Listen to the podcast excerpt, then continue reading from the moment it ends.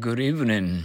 Uh, today is uh, Tuesday, January 25th. 40. I know that my English is 40. Even if you think so, you need not to be afraid of speaking in English. That's how you learn the language. 40. I know that my English is 40. Even if you think so, you need not to be afraid of speaking in English. That's, that's how you learn the language.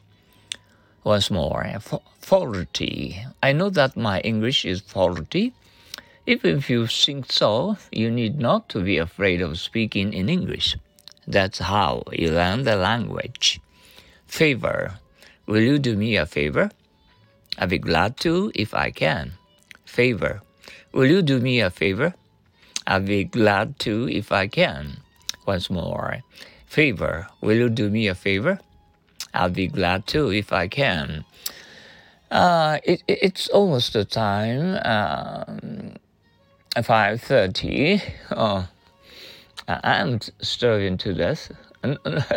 oh, well, anyway, I mean, uh, I'm very hungry. Yeah.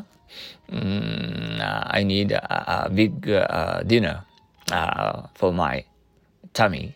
Um, okay, hope you will have a, a wonderful Tuesday night.